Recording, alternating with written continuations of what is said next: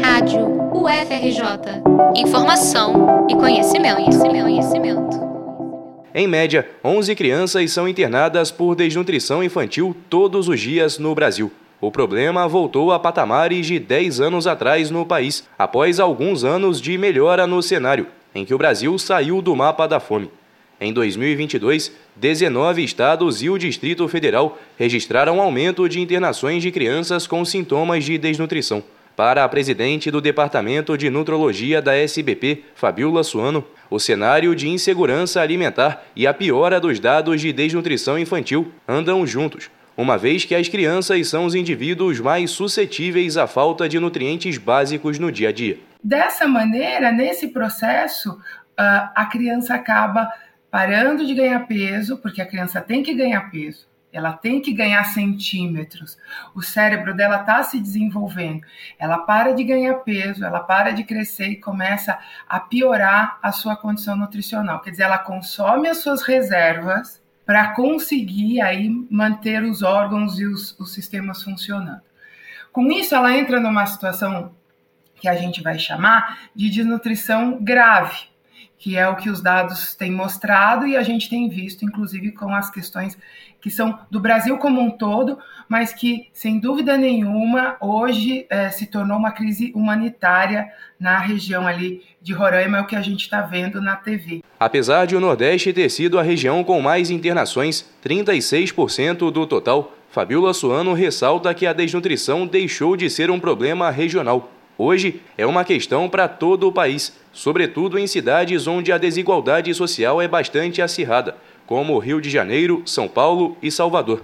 A capital da Bahia, por exemplo, teve 159 bebês internados com desnutrição em 2022.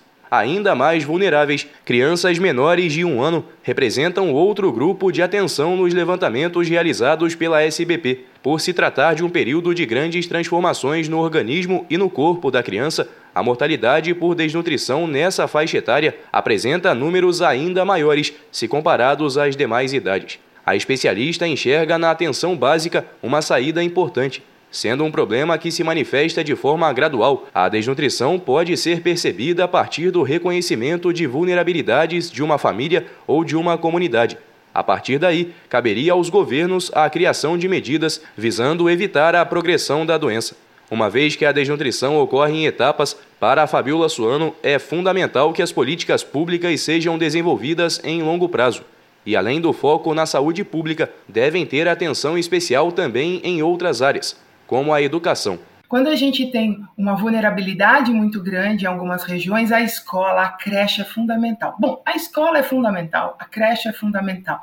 Mas em situações como essas que a gente vive de crise, muitas vezes a gente sabe que a criança não desnutre porque vai para a escola, recebe as refeições na creche e os cuidados necessários enquanto a sua família consegue se organizar de alguma maneira. Então, é, uma política pública às vezes não valorizada para não é não valorizada ou não citada para desnutrição é a da merenda escolar. Ela é fundamental.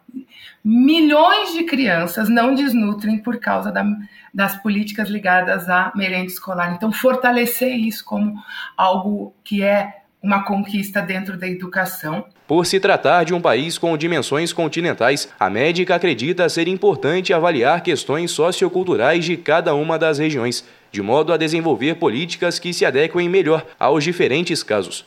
Tratar do problema é ainda uma forma de evitar que as crianças afetadas sofram consequências no desenvolvimento futuro, o que poderia acarretar mais dificuldades na vida adulta, como a inserção no mercado de trabalho. Apesar dos altos índices, a subnotificação também é um fator que preocupa, uma vez que existem casos em que o paciente não consegue chegar aos hospitais. Isso ocorre, por exemplo, em locais de difícil acesso na região norte do país. Ainda assim, a presidente do Departamento de Nutrologia da SBP destaca a importância dos dados atualizados levantados pela pesquisa. Segundo ela, os números são importantes para um olhar técnico sobre o problema permitindo um planejamento de ações que visem o combate à desnutrição infantil no Brasil. Reportagem de Guilherme Faria para a Rádio FRJ.